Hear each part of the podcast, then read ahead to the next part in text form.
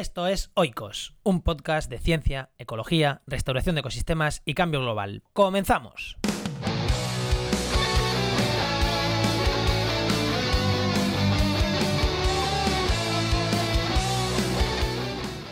Hoy vamos a hablar de esponjas marinas y del ciclo de silicio. Sí, parecen dos cosas muy raras, muy conceptos que igual pueden interesar poco, pero no, no te asustes que va a estar fácil de entender y va a estar chulo, creo yo.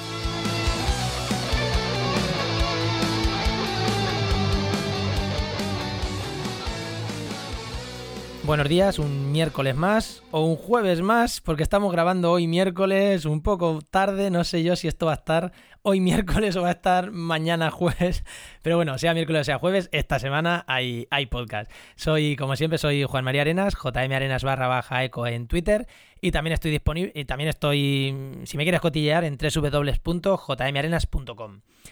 Antes de entrar con el programa y con la invitada, que ya la tengo aquí al otro lado, pero de la línea, pero antes de entrar con ella, eh, voy a hacer dos cuñas, dos breve cuñas publicitarias. Una ya sabéis que si estáis buscando trabajo en el sector del medio ambiente, tenéis la web trabajenmedioambiente.com, www.trabajenmedioambiente.com, entrar que ahí bueno, en el podcast de actualidad y empleo ambiental, eh, mi compañero nos mantiene, ya nos dijo que ahora mismo hay 185 ofertas de empleo activas el lunes. Hoy no sé cuántas habrá, pero por ahí estamos. Así que si estáis buscando trabajo en el sector de mente, ya sabéis dónde tenéis que entrar. Y recordaros también el Congreso Ecohéroes, que, que ya os hablamos la semana pasada de él. Es gratis, os dejaré el enlace, os dejaré el enlace para que podáis suscribiros al Congreso, que ya sabéis de emprendimiento ambiental. Y, nada, que eso, que entréis en el enlace y que os suscribáis, que por lo pronto es gratis. Y nada, y ahora sin más, sí que sí que nos vamos con, con la invitada. Con, hoy nos acompaña María López Acosta, M barra baja López Acosta en Twitter. Es investigadora del Centro de Estudios Avanzados de Blanes, del CSIC, doctora en Ecología Marina y actualmente trabajando en un proyecto europeo de estudio de esponjas. Buenas, María. ¿Qué tal? Buenas. ¿Qué, me he dejado, qué me he dejado de la, de la introducción tuya? Pues la verdad que ya has dicho bastante, ¿eh? No, no te he dejado nada. bueno, y aparte, compañero, compañera mía de la carrera. Efectivamente. Empezamos en Madrid Biología, bueno, la hicimos juntos y luego cada uno para un lado. Pero bueno, coincidiendo viña tras viña siempre que hemos podido en Villarrobledo. Siempre. que nos falte. Pues eh, voy a meter la, la, la cabecera de musical y ya entramos con la entrevista. Si quieres patrocinar este podcast o escuchar tu anuncio aquí, ponte en contacto conmigo en www.jmarenas.com barra contacto.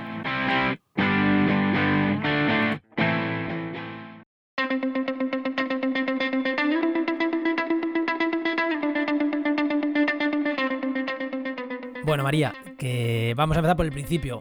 Cuéntanos brevemente a qué te dedicas. Brevemente, no te, hagas el speed de, media hora, que ya te iremos preguntando poco a poco, pero ¿a qué te dedicas? Bueno, como has dicho, eh, que hoy vamos a hablar un poco de esponjas y de ciclo del silicio, pues yo estudio eh, esponjas marinas, que son unos animales que viven en el, el fondo del mar, y eh, estudio cómo las esponjas consumen nutrientes en el océano. Y especialmente lo que más estudio es el del silicio. ¿Y por qué? ¿Por qué interesa estudiar el silicio? Porque la verdad que dices, ¿por qué no estudiar CO2 como estudia todo el mundo? ¿O nitrógeno como estudia todo el mundo?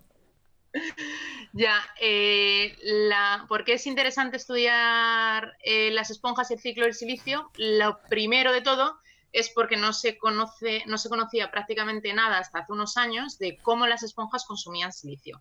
¿Y por qué el silicio es un eh, nutriente interesante de estudiar en el océano? Pues es un nutriente eh, cuya disponibilidad en el agua eh, determina que, que, existan unas microalgas que se llaman diatomeas y que son las responsables de aproximadamente un 40% de la producción primaria del océano. Es decir, que son responsables de atrapar una buena cantidad de CO2, eh, de bueno, CO2 que se absorbe de la atmósfera al océano y a través de estas diatomeas es, este, este carbono se eh, va al océano profundo y se entierra. o sea, son parte de, ayudan a a lo que el océano está suponiendo que es un sumidero de carbono. vamos por partes. Lo primero, pues como digo siempre, para que lo entienda bien, mi amigo el informático, o, el amigo informático de cualquiera que le gusta el medio ambiente pero no tiene ni idea, cuando le hablas de producción primaria se pierde, pero yo me ha quedado clara, es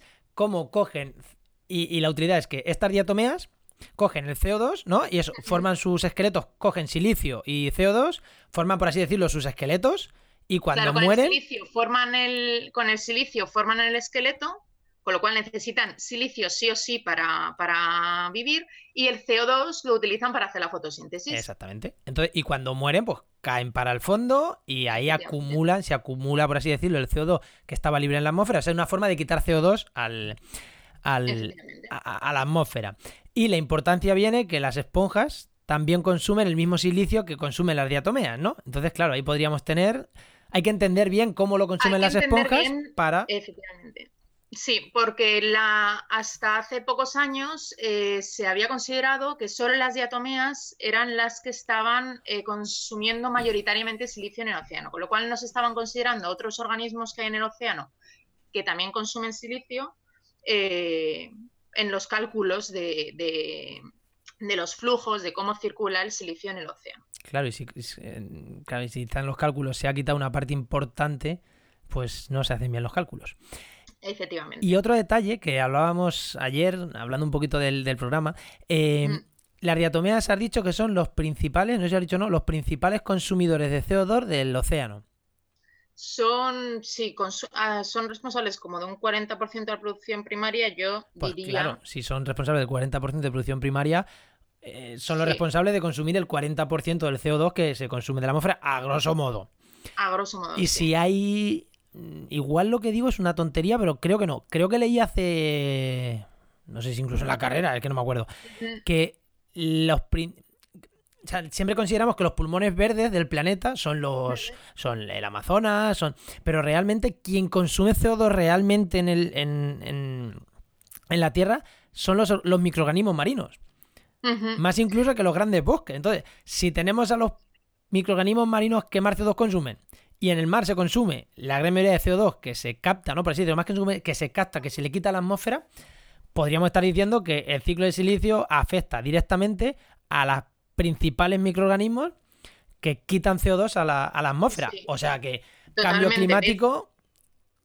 De hecho, si no hay disponibilidad de ese silicio, ya te digo que estas diatomeas eh, no, no, no, existen, no, no, se reproducen y no pueden formar eh, su esqueleto. O sea que entender cómo, cicla, cómo funciona el ciclo del silicio está profundamente ligado a entender el ciclo del carbono también en el océano. Y entender el ciclo del carbono está profundamente ligado con temas de mitigación de cambio climático, por intentar darle un poquito, ¿no? Para que la gente que nos escuche diga, ¿por qué me cuentan esto? Mitigación del cambio climático también, o sea, todo esto es necesario porque estamos haciendo modelos sobre cómo en los próximos años va a afectar toda esta eh, cantidad increíble de CO2 y de gases de efecto invernadero, etcétera, etcétera, que estamos emitiendo por actividades humanas a la atmósfera. Y bueno, hace falta saber cómo está funcionando realmente. Que ahora hay un. Es que no quiero decir ni el nombre del partido político, pero ahora ya hay negacionistas del cambio climático que van a entrar en el Congreso. Sí, sí, ya lo, oigo y sí, me pongo mala. bueno, pues sí, existe el cambio climático, no hace falta que... No, hay pruebas científicas, vamos, todas las que se les puede explicar. No, no, tengo claro que de todas maneras lo quieran aceptar, pero... No, no, no, no lo van, no lo van a querer aceptar. Y esto, esto del silicio, ¿no? Es lo que tú estuviste estudiando básicamente durante tu tesis. Claro, sí, mi tesis eh, eh, consistió en de hecho, en estudiar cómo las esponjas consumen silicio. Y, lo que hice fue pues, un montón de experimentos en el laboratorio, de experimentos in situ, es decir, donde las esponjas están viviendo en el fondo del mar, eh, para medir eh, la cantidad de silicio que, que, las esponjas están consumiendo. Y además, eh, también estudié una población de una localidad en particular, que ahora sí que les te explico, de todas las esponjas que había en esa zona, de manera que sabiendo cuánto silicio estaban consumiendo las esponjas, estas esponjas, y sabiendo la cantidad de esponjas que había, pues podía estimar cuánto eh, silicio estaban utilizando las esponjas de esa zona, de esa población. Y fíjate, no lo hemos hablado, pero te voy a decir, algún dato que sea en plan, en plan la esponja consume un 10% de lo que consumen las diatomeas, o un 50%, o donde hay esponjas no hay diatomeas. No sé, he dicho una tontería por decir, por decir, no sé. Algún, alguna, a lo mejor no es tontería, ¿eh? lo he dicho por decir algo, pero igual no es tontería. No, no, no está mal. pues mira. De hecho, han acertado bastante. Donde yo, o sea, yo durante la tesis, eh, la gran mayoría del trabajo lo hice en la bahía de Brest, que es, eh, Brest está en la Bretaña francesa, me fui allí a trabajar con los que posiblemente más saben del mundo del ciclo del silicio, a un centro de investigación francés. Y la bahía de Brest es un eh, ecosistema que es muy rico y en donde predominan eh, claramente las diatomeas. O sea, me refiero, tienen es agua muy rica en nutrientes y hay un montón de diatomeas, igual que comparándolo con las que tengo yo aquí en Blanes, en, en el sur de la Costa Brava, pues aquí prácticamente no hay comparado con las que yo me encontraba allí en la bahía. Y estudié las esponjas que había allí y las esponjas consumían un casi un 10%, o sea que vamos, prácticamente como si me hubieras leído la mente, eh, de lo que consumían las diatomeas. la otra cosa es que las diatomeas y las esponjas están jugando dos papeles, o sea, están, no siempre están compartiendo el ecosistema, por decirlo así. O sea, no siempre están viviendo juntas, porque las diatomeas, dado que son organismos fotosintéticos, necesitan de luz para Sí, son algas. Efectivamente. Y entonces, eh, las esponjas no, las esponjas se, son animales filtradores que se alimentan de materia orgánica o de pequeños microorganismos o pequeño plancton que filtran y que introducen en su organismo y se alimentan de eso. O sea, les, les da igual que haya luz en, en, gran mayoría de los casos. Solo algunas esponjas es cierto que tienen simbiontes que son fotosintéticos, pero son casos puntuales. Entonces, Para que no lo sepa, simbiontes fotosintéticos quiere decir que dentro de su cuerpo tienen algas dentro del cuerpo. Eso es. Como, nuestras bacterias que tenemos en el estómago, ¿no? Que tenemos ahí igual, pues algo del estilo. Y entonces, claro, en, en, la zona del océano, en donde hay, en donde hay luz, que así en promedio digamos que son los primeros 200 metros de profundidad, pues sí que pueden convivir. Pero a partir de 200 metros no hay diatomeas y esponjas sí que puede haber y de hecho hay. Y dado que el océano tiene una profundidad máxima de 11.000 metros, pues hay una gran parte del océano en donde las esponjas están consumiendo silicio y no hay diatomeas que estén consumiendo. O sea que a veces están jugando como en dos ligas separadas, por decirlo así. O sea, que no hay una competencia que diga donde más esponjas hay y menos diatomea, lo que he dicho yo. Que... No, no. No, y si algún caso hubiera competencia, las diatomeas ganan, porque son mucho más eficientes a la hora de consumir silicio. Vale, y una, una pregunta que a lo mejor alguien no está escuchando, ¿el silicio de dónde viene? Pues, eh, bueno, puede venir de, diferentes sitios, pero eh, generalmente viene de disolución de rocas silíceas. O sea, el silicio es el segundo elemento más abundante de la corteza terrestre y la gran mayoría de las rocas están formadas, tiene silicio. Entonces, va, mm, cuando se disuelven estas rocas, pues se, disuelven componentes que llevan silicio, que pueden entrar en los ríos, y esto eh, circula al océano. Y el, una pregunta, mm, igual no tiene que ver. ¿Tiene algo también el, el Sáhara, por ejemplo, que mete este, estas. Em, la arena del Sáhara que cae al mar? también mete, también. mete mucho silicio, ¿no? Porque los caladeros de pesca que hay en por Mauritania son caladeros de pesca porque hay mucha diatomea. Asumo, asumo que será porque el Sáhara meterá. Y ahí, no, y ahí no va a ser disuelto en ríos. No, a ver, el disuelto en ríos posiblemente es como la fuente más importante, pero hay otras fuentes como por ejemplo es el polvo, eh, también hay algunas del eh, de fuentes hidrotermales que también están generando silicio. O sea, no es única, pero la gran mayoría, digamos que la entrada viene por ríos, que viene de haber como disuelto las rocas. Sí, pero que también, digo, yo, yo, lo del silicio siempre, siempre me, lo veo a Mauritania, porque durante la carrera hice ahí un, pequeño trabajo con aquello. Eh, pero claro, a mí me te he preguntado, pues digo, en Francia no, no hay esos vientos de polvo disuelto y vale. Claro. Pues sí. Luego también es cierto que se recicla un montón. O sea, el silicio, las diatomeas consumen este silicio y eh, cuando se mueren no todo su esqueleto se va al fondo. Hay una buena parte que se disuelve otra vez en el océano y vuelve a estar disponible para que lo vuelvan a consumir eh, los organismos que utilizan silicio. ¿Por qué? Porque el océano es pobre en silicio. Reencarnación. Efectivamente, permanentemente. Eso es la reencarnación. O, reciclado de nutrientes, que también llamamos los biólogos. Reciclado de nutrientes, clarísimo. O reencarnación. Mis moléculas sirven para dar otras moléculas de diatomea. que, pues, y ahora mismo, pero ahora ya no te estás dedicando, no, lo que está hablando es que ahora ya no te estás dedicando en concreto al silicio, ¿no? Ahora estás en un proyecto también, ahora estás en otro proyecto, que es un proyecto europeo, ¿no? Que es el proyecto Sponges o... es, un proyecto europeo del Horizonte 2020, ¿no? Sí, efectivamente. O sea que es un megaproyecto con, con, con, asumo que con universidades de toda Europa y supongo que con empresas y con universidades de medio mundo, a lo mejor incluso. Es un megaproyecto de 18 instituciones europeas y realmente es un consorcio que además de Europa está Estados Unidos y Canadá. ¿Y qué es lo que estáis, ¿y qué es lo que estáis estudiando con este megaproyecto?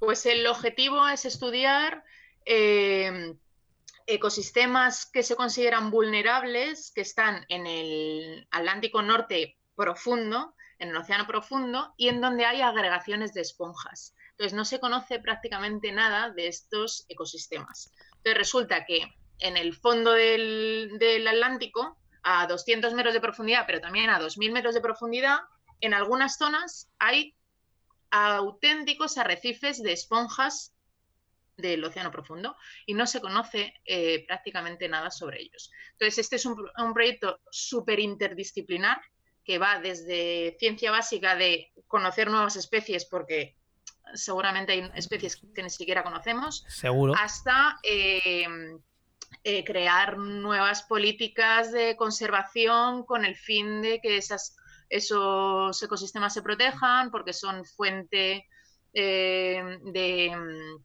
protección y alimento para juveniles de algunas pesquerías o cosas que literalmente se están construyendo durante el proyecto porque no se conoce prácticamente claro, sí, sí, cuando no tienes ni idea, va, miras y... Y a mí me, llamó la atención ayer hablando que decías que estas agrupaciones de esponjas están o en lo que es corteza... O sea, cuando has dicho profundo, es verdad que yo cuando me dijiste eh, esponja en, en, Atlántico profundo, yo me iba a los 4.000 metros de profundidad. Me dijiste, no, o sea, es profundo, pero en la corteza en la, en la parte que todavía no. es tan profundo, a 230 metros. Y me llamó la atención que me dijiste, ahí o en los picos de montañas submarinas. Montañas submarinas, sí. pero en los picos, es como en las cumbres de las montañas submarinas, ¿no? En los picos o a veces en las laderas, no tiene por qué ser siempre en los picos, pero generalmente. Sí, pero en las eh, montañas submarinas. En las montañas submarinas. Me llamó la atención. Que montañas submarinas es lo mismo, la gente no sabe que existen, pero igual que la geografía de los continentes mm, pues no siempre es plana, pues el océano tiene una auténtica geografía de, bueno, una, eh, montañas, cordilleras, eh, plataformas, eh, bueno, pues un poco como si fueran los continentes que están emergidos. Y me vas a decir que, que, me vas a decir que no tienes ni idea de lo que te voy a preguntar, pero ¿por qué? Pues no tengo ni idea. Por la, no sé, no sé. Ahora ya me voy a poner que como me oiga alguien que sepa me va. Bueno, no, pasa nada. No, lo sé, no lo sé. A ver, algunas de estas montañas submarinas, por ejemplo, tienen un origen volcánico y no han llegado a ser una isla, se han quedado como montaña submarina. ¿Por qué hay otras, otras formaciones que hay? Eh, no te lo puedo Sí, porque a lo mejor hay menos sedimentos o hay a lo mejor restos de de, actividad volcánica que le viene guay. Parte por actividad volcánica, otra por actividad erosiva o... Sí.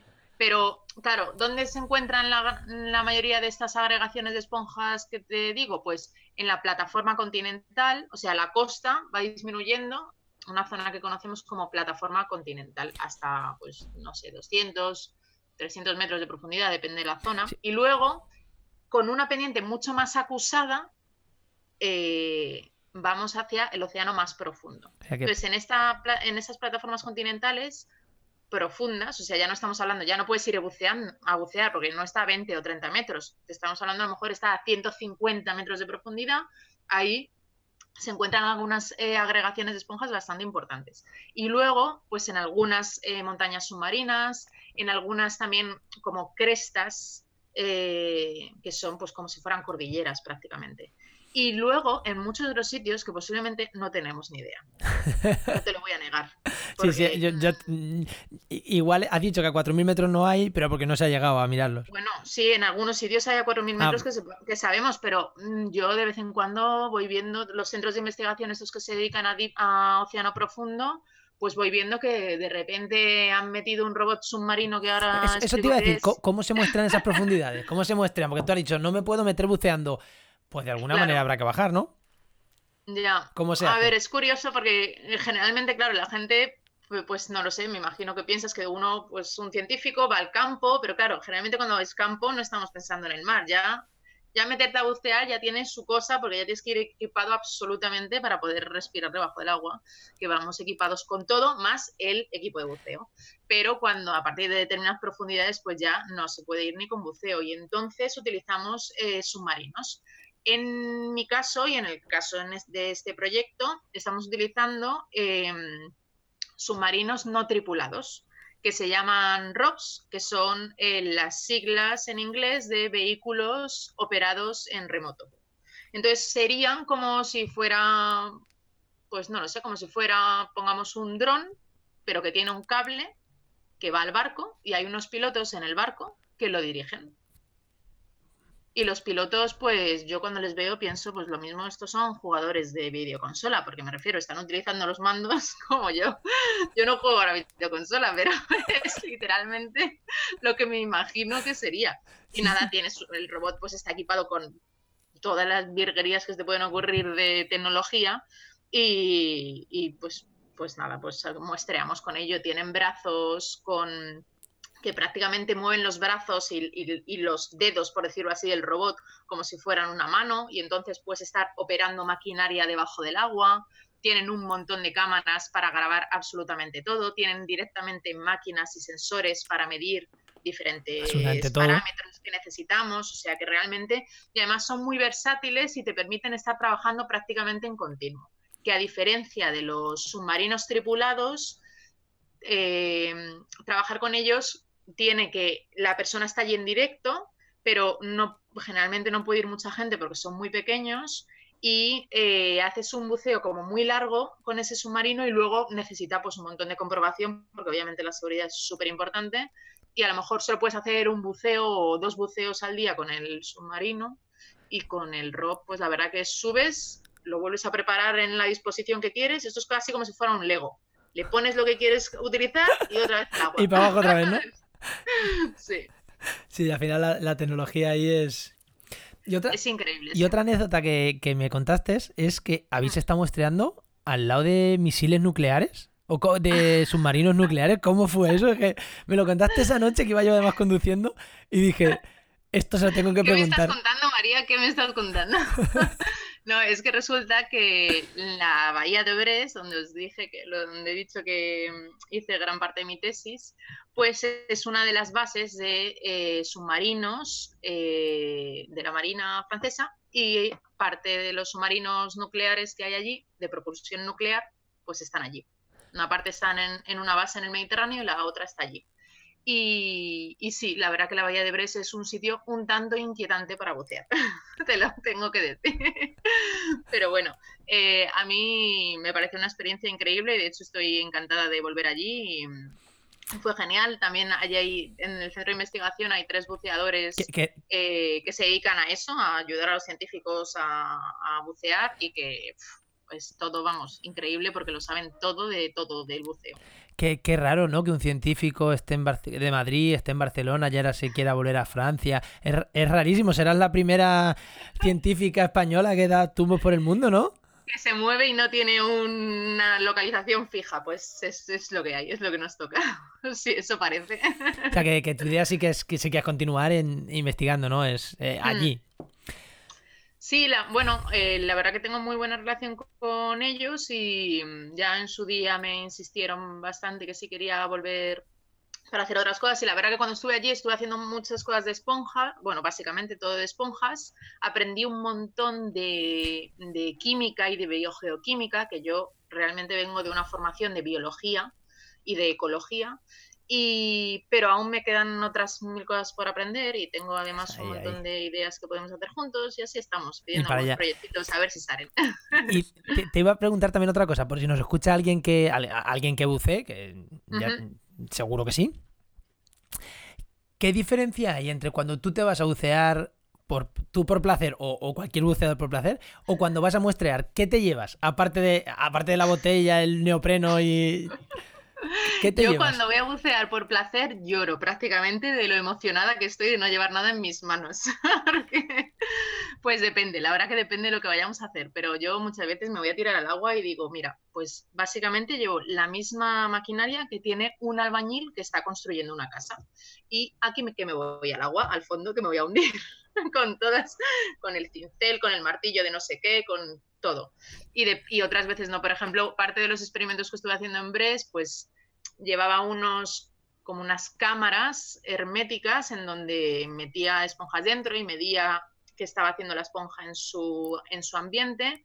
Y entonces había que llevar toda esa maquinaria que además estaba era pues eso, una, como una especie de acuario de metacrilato muy grande que se podía cerrar herméticamente, que está conectado con un montón de, de tubos y que además el agua circulaba y eh, había una batería de coche herméticamente aislada del agua eh, para dar potencia a la bomba que tenía que hacer circular el agua. O sea, ha, quedado muy bien lo de una batería. Si hubieras dicho una batería herméticamente cerrada, queda muy profesional. decir, batería de coche herméticamente cerrada, parece. bueno, es que esa es otra, que es cierto que antes he dicho lo de los robots submarinos, que aquello es tecnología puntera brutal, pero a veces eh, no tenemos acceso a esa tecnología tan puntera. El proyecto europeo es una oportunidad increíble porque es la unión de tanta, de tanta gente a veces es, por, ejemplo, los, canadienses tienen un robot submarino alucinante y no siempre se puede, se puede pagar desde, por ejemplo, si solo lo pagáramos desde un centro de investigación de aquí, pero si te juntas con un montón de centros de investigación y lo pagamos entre todos, sí es posible utilizarlo. Pero a veces es que no tenemos ese dinero suficiente para pagar tecnología tan así. Y sí, me ha salido lo de la batería de coche porque era una batería de coche. No, no, sí que me, parece muy bien, ¿no? Y, de hecho, eh, muchos científicos hemos ido para hacer una cuadrícula que, puedes. Te has ido a la ferretería, te has comprado unos clavos, te has comprado unas cuerdas y dices. La labor de un científico, hacerse aquí una malla para poder muestrear y. Totalmente. bueno, yo en Francia, además, allí, cuando al principio. Bueno, yo además me fui a Francia hablando media palabra de francés. Y, y en aquella zona, vamos, fue eh, inmersión total. Y, y no, y había un montón de cosas que allí no tenían y yo necesitaba alguna, porque son allí con los que yo iba a colaborar trabajan más desde barcos oceanográficos porque trabajan más estudiando las diatomeas y había un montón de cosas que necesitaba utilizar buceando que no tenían y me dediqué a recorrerme, vamos, eh, centros de estos tipo Leroy Merlin o cosas así. lo tenía todo localizado. Todos los, los, codos de los tubos, de la tubería, de PVC, del diámetro, no sé qué, todo. La, vida del investigador, ¿no? Que, que, no estás delante del ordenador. Bueno, lo primero, no estás siempre en el campo. Lo segundo, no estás siempre delante del ordenador. Que echas tiempo dando tumos por el mundo y haciendo estas cosas de apañártelas, sacando las castañas del fuego, como... Bueno, es cierto que hay veces que afortunadamente, eh, teniendo un poco de imaginación, se pueden solventar problemas que a priori tú dirías, bueno, es que esto me va a costar un montón, pero a veces te das cuenta cuando no tienes ese dinero, que obviamente es, me tengo que buscar las maneras como sea, y, bueno, pues a veces... Sí, sí, no, no. Eh, do it yourself directamente. Sí, sí, yo me acuerdo cuando estaba haciendo la tesis que necesitábamos una cuadrícula para muestrear 64 cuadraditos de 30 centímetros y además tenían que todos iguales, tal. Y decías, ¿cómo te montas esta cuadrícula? ¿Cómo compras? ¿Cómo llevas una cuadrícula de, claro, de, de dos metros y medio por dos metros y medio? ¿Cómo la articulas? Y, recuerdo que me fui a comprarme 100 mm, punchas y, y, no sé cuántos metros de cuerda naranja y me la hice yo allí a, mano y dije, joder, qué maravilla me he montado aquí en una tarde. Eh, sí, un rato lleva, eso no lo vamos a negar, pero... Sí, te, te montas algo y de, joder, y esto, una maravilla, ahí con cuatro punchas. Y gracias a eso, bueno, a veces dos artículos de la tesis, ¿eh? Muy tremendos, eh, tienen soluciones sencillas. Y pues con eso, con eso se han publicado, gracias a esa cuadrícula, se han publicado a lo mejor 5 o 6 artículos científicos, ¿eh? Gracias a esa cuadrícula. Que siga circulando la cuadrícula. Y te, voy a ir, te voy a preguntar lo último, que estamos ya mm, un poco, ya llevamos casi 29 minutos.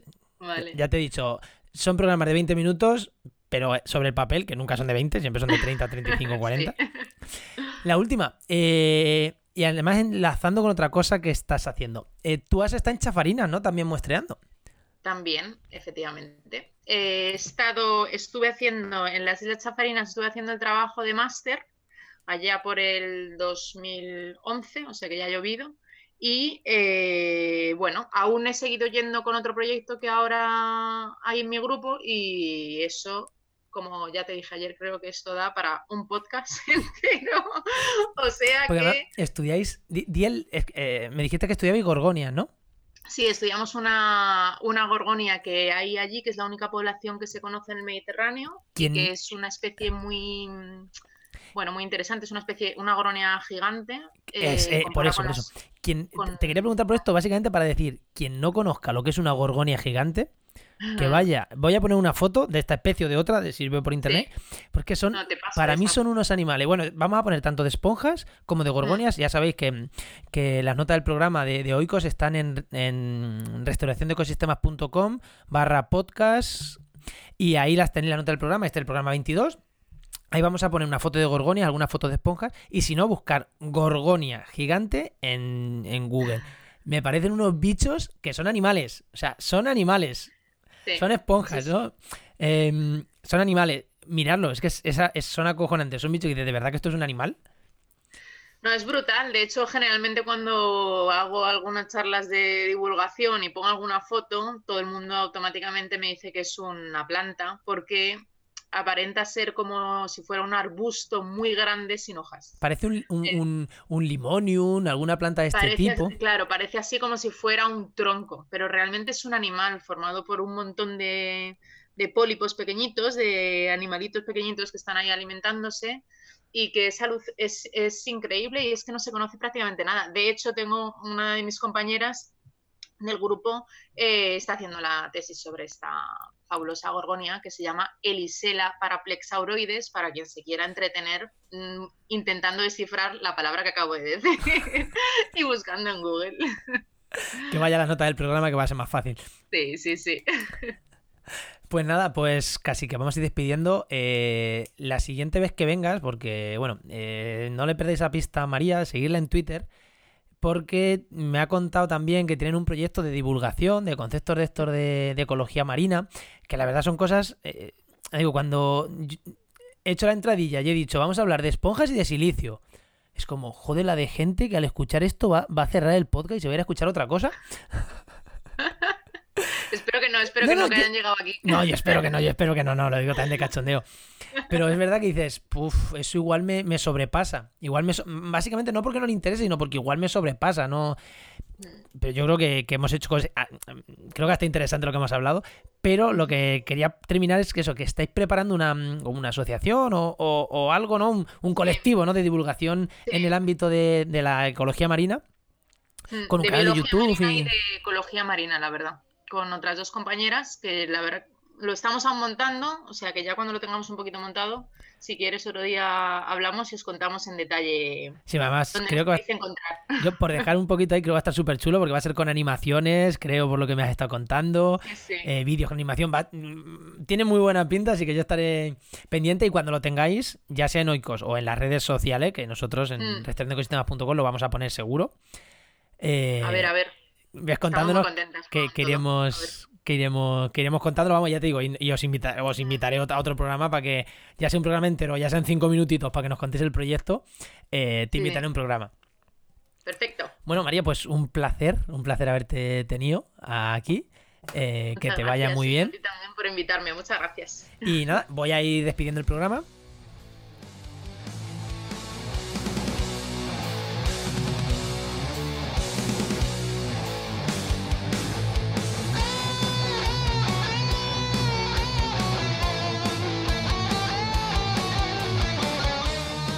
Recuerda que tiene las notas del programa, ya lo he dicho, en restauracionecosistemas.com barra podcast, ahí las, las tenéis.